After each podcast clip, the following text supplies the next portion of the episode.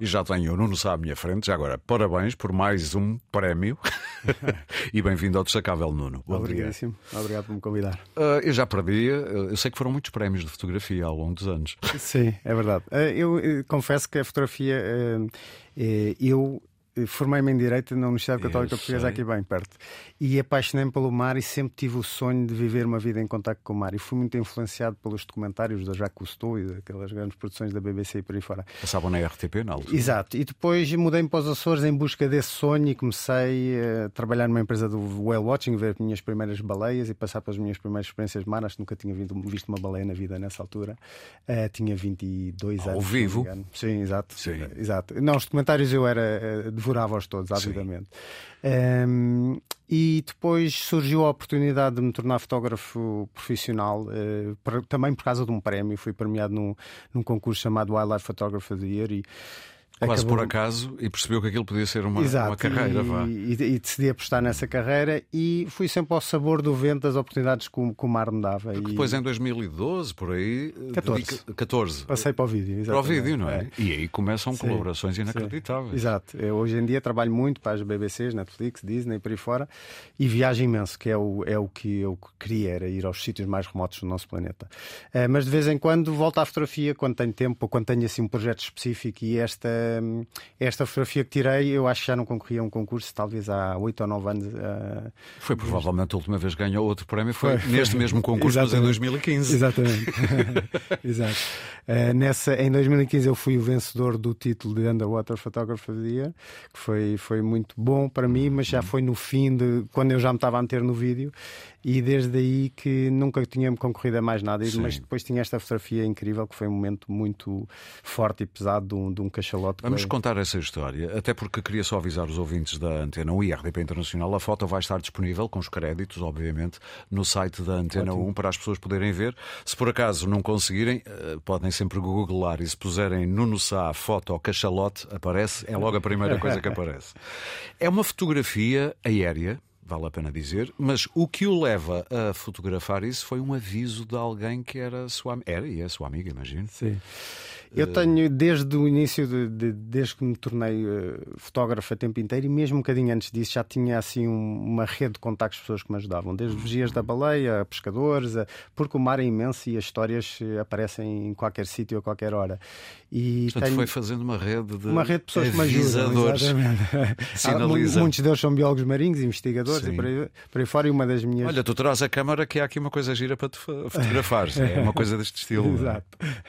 E uma dessas dessas minhas amigas, um, ehm, que é bióloga marinha, um, ehm, eh, avisou-me que estava a aparecer junto à costa um cachalote, que, é um, que não é uma espécie que apareça junto às nossas. Nós temos muitas baleias já aqui à saída de Lisboa, Ui, não, mas não, normalmente são uh, baleias de barbas, uh, às vezes até maiores do que este cachalote, mas são baleias de barbas, baleias filtradoras. O cachalote é um animal que. As barbas é que filtram a água. É? Exatamente. É? E o cachalote é um animal que um, é um predador, é, um, é o maior predador do nosso planeta, é um, é um animal com dentes que caça ativamente uh, lulas gigantes e, e muitas outras espécies e, e, é um recordista do mundo de mergulho Sim. em profundidade. Mas é que não é normal que ele esteja aqui ao pé, ao pé da nossa plataforma continental, claro. é que há ter sido abalroado por um navio uh, bastante longe da nossa costa e depois veio dar aqui, veio dar aqui à costa. E de maneira que eu arranquei logo com o meu drone um, ehm, uh, eh, de casa, que eu, eu vivo metade do meu tempo nos Açores, metade aqui em, ao pé da Praia das Azenhas do Mar. E quando cheguei lá, o que vi foi realmente uma coisa. A, imagem é um, é um bocado forte, porque é um animal a é, morrer, é, é um sim. animal imponente, com 15 metros de comprimento, um bicho lindíssimo. 30 toneladas? Sim, 40 volta. e tal toneladas. Sim, e 30 e... pessoas, ou cerca de 30 pessoas, Exato, a tentar empurrá-lo. Curiosamente, só agora, quando fui a Londres à entrega dos prémios, é que, é que ia de, de, comboio para entrar em Londres e a minha mulher me A entrega foi no outro dia, há duas semanas. Sim, foi agora há pouco tempo. Sim. Sim. Um, e a minha mulher estava-me a dizer: ah, porque os miúdos também estavam dentro d'água, porque eu tentei que eles não entrassem, mas eles queriam ajudar e não sei o quê, e então estávamos no comboio e para a entrega de prémios, pus-me a fazer zoom na imagem, encontrei dois dos meus filhos na imagem que são Não fazia a mínima ideia a mínima quando estavas a fazer a fotografia. Não, nada, não, até porque ficava furioso e, e telefonava para. Porque era uma situação perigosa. Estamos a falar de um animal enorme que estava se sempre empurrado pelas ondas. E se se vira. Claro, claro, claro. Nós somos formigas para um animal deste tamanho. Uh, e, e, é, uma, é uma imagem com, com, com uma mensagem muito forte, porque Um, muitas pessoas desconhecem que mais de 20 mil baleias. Todos os anos. Todos os anos, mais de, de 20 mil baleias morrem, muita, muitas mais são feridas por causa do, do aumento do tráfico marinho a nível mundial. Um... Eu ia te perguntar por isso, eh, porque é muito difícil. Nós conseguimos, com algum sucesso, algum muito sucesso, acabar com a caça em grande parte dos países uhum. à baleia. Exato. Nos anos 70 e 80, o que já de si foi uma grande vitória. Claro. Mas as mortes não pararam e 20 mil por ano é muita morte uhum. por causa do comércio, por causa do embate com barcos. É fácil dar a volta a esse problema. Não é, não é? E, e é um problema que está, está a crescer a pique. Uh, nós, nas últimas décadas, o, o tráfego marítimo uh, mundial aumentou mais de 300% e todos os anos aumenta entre 5% a 10%. São barcos mais potentes, muitas vezes maiores. Sim, mais rápidos, cada mais vez rápidos. mais rápidos. E, e também aqui isto passa muito por definirem-se corredores, por havia, haver áreas em alto mar, e o alto mar é todos, de maneira que é Sim. é muito complicado de gerir, em que, se, em que não se passem navios, porque é uma zona de, de agregação de baleias, ou seja o que for. Eu eu, por exemplo, estive a trabalhar para a Disney na, na República Dominicana e 80% de todas as, as baleias de bossas que existem no Atlântico juntam-se nestas ilhotazinhas para, para acasalar e para terem as suas crias e tudo mais. É evidente que se nós, durante este mês ou dois em que estão esta abundância de que são todos os dias se vê 100 baleias ou mais. Sim, é se nessa altura conseguis evitar ali Exatamente, tráfego... de maneira que há uh, maneiras de mitigar o problema, agora é preciso o consenso de muitos países, que é um, que é um problema quando estamos a falar de águas internacionais claro. e de alto mar. Não é? E depois em águas internacionais não é só país, há depois os interesses individuais de cada operador claro, que faz claro, o que lhe apetece, não é? Claro. Uh, muito bem, olha, eu trouxe para a nossa conversa, só por causa da piada do nome da banda, mas a, música é engraçada. Vamos ouvir Noah and the Whale, isto é quase também uma referência bíblica, não é? E a Baleia. É uma banda que infelizmente já não existe, mas uh, aqui há uns anos, em 2006, 2007, editaram este Five Years Time e nós já voltamos a conversar com o Nuno Sá, que acaba de, de ganhar um grande prémio de fotografia de conservação submarina da natureza, se quiser. Já voltamos a conversar.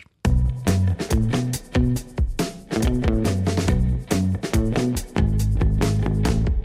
É 2007 este Five Years Time de Noah and Wells do álbum Peaceful, The World Lays Me Down. Eu há pouco dizia que a tua foto, Nuno, estou a falar aqui com o Nuno Sá, fotógrafo e videógrafo, acabou de ganhar um grande prémio eh, que tem a ver com fotógrafo submarino do ano, venceu na categoria de fotógrafo de conservação marinha, isto numa tradução livre minha, eh, do ano. A fotografia vai estar disponível não no site, mas no Facebook da Antena 1. Assim é que é. Uh, tu tens um percurso muito interessante, tu nasces no Canadá, aos 11 anos tra transladas-te, ou trasladas-te, vá, usando uma palavra feia, para Portugal, tu e a tua família.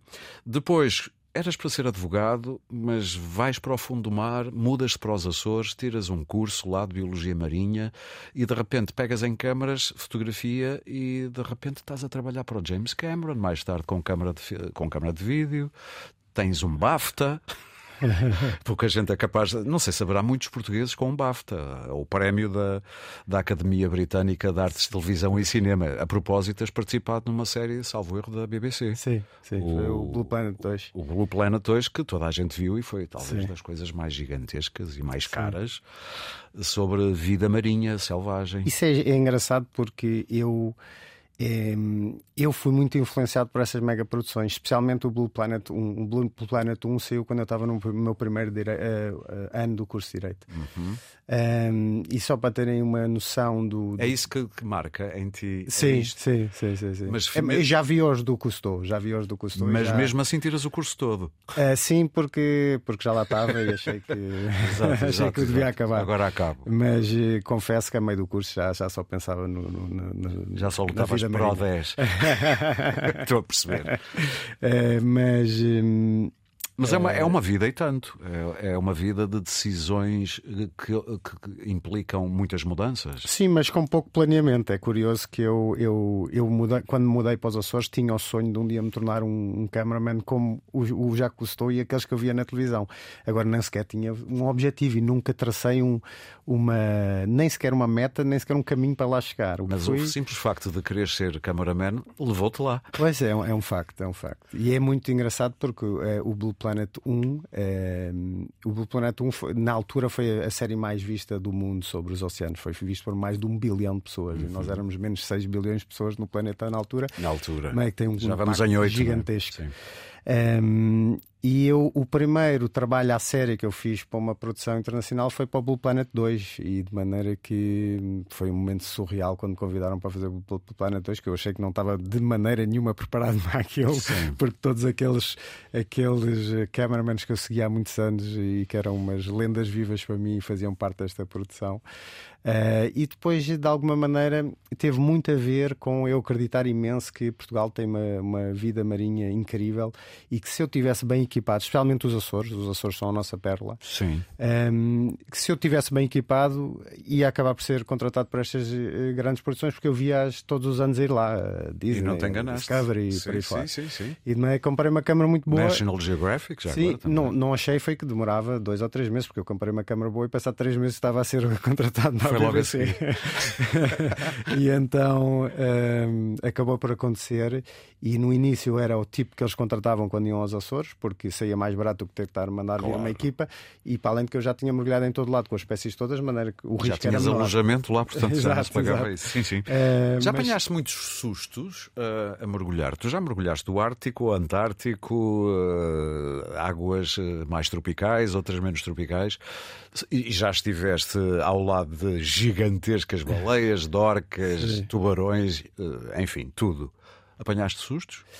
Um, eu acho que eu só apanhei um susto de morte, uh, que, em que achei que a minha vida estava em risco, e curiosamente é uma história que vai sair agora na Netflix numa, numa série que sai em abril, que chama-se Our Oceans. É onde vai estar também o, a filmagem que fizeste de drone e que deu origem Exato, à fotografia também, agora também premiada. Okay. Eu filmei várias histórias para eles, filmei na Antártida, filmei no Ártico, filmei nos Açores, filmei em vários sítios. Uhum. Um, e uma das histórias estava a filmar nos Açores, tornou-se de repente muito perigosa. Eu estava a filmar uh, tubarões-baleia a comer bolas de disco uh, e eles estavam acompanhados de atuns, que é uma coisa muito normal e é uma história que eu que eu, que eu trabalho há anos e anos e anos.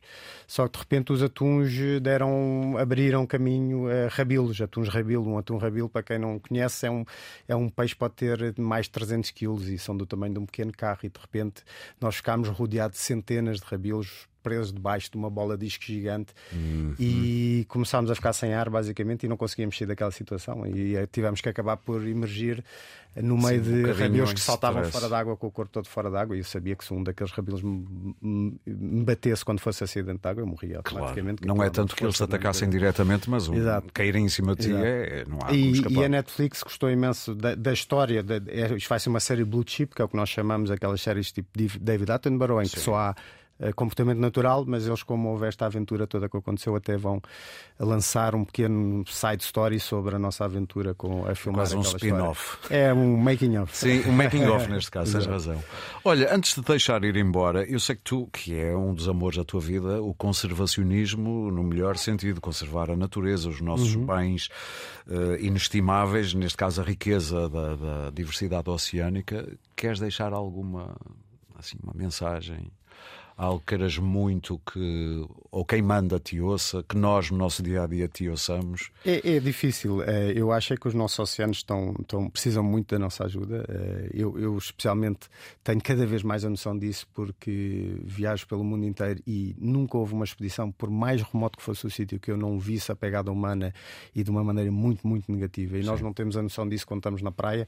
Vemos ali umas beatas e umas coisas que nos sim, atrapalham. Sim, mas o nosso impacto é enorme. Então, nos microplásticos, nos metais pesados. E, e metais pesados Sim. e tanta, tanta, tanta coisa. Nós, eh, uma das histórias que eu filmei para o Blue Planet 2 foi no Circo Polar Ártico 300 km acima do Circular Ártico, nos fiordes da Noruega, um sítio incrível.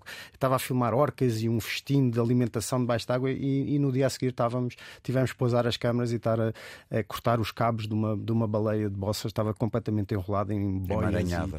E, e, e, estamos a falar dos sítios mais remotos do mundo. Uh, e o nosso impacto, um, sente-se em todo o mundo. E, e vê-se bem com esta história deste cachalote que veio dar aqui às portas da nossa capital. Que diga-se, infelizmente, não acabou, acabou por morrer. Por é? aqui, é? E acabou por morrer, sim, sim, na verdade. Sim. Muito bem, olha, Nuno, muito obrigado por teres vindo até cá. Mais uma vez, parabéns por este grande prémio e fico curioso para te ver lá no, no novo projeto da Netflix. Obrigado. Que vai estrear-se já sabe quando. Em abril, não sei qual é o dia. É estarem atentos. Nuno, mais uma vez, muito obrigado. Obrigado, obrigado pelo convite.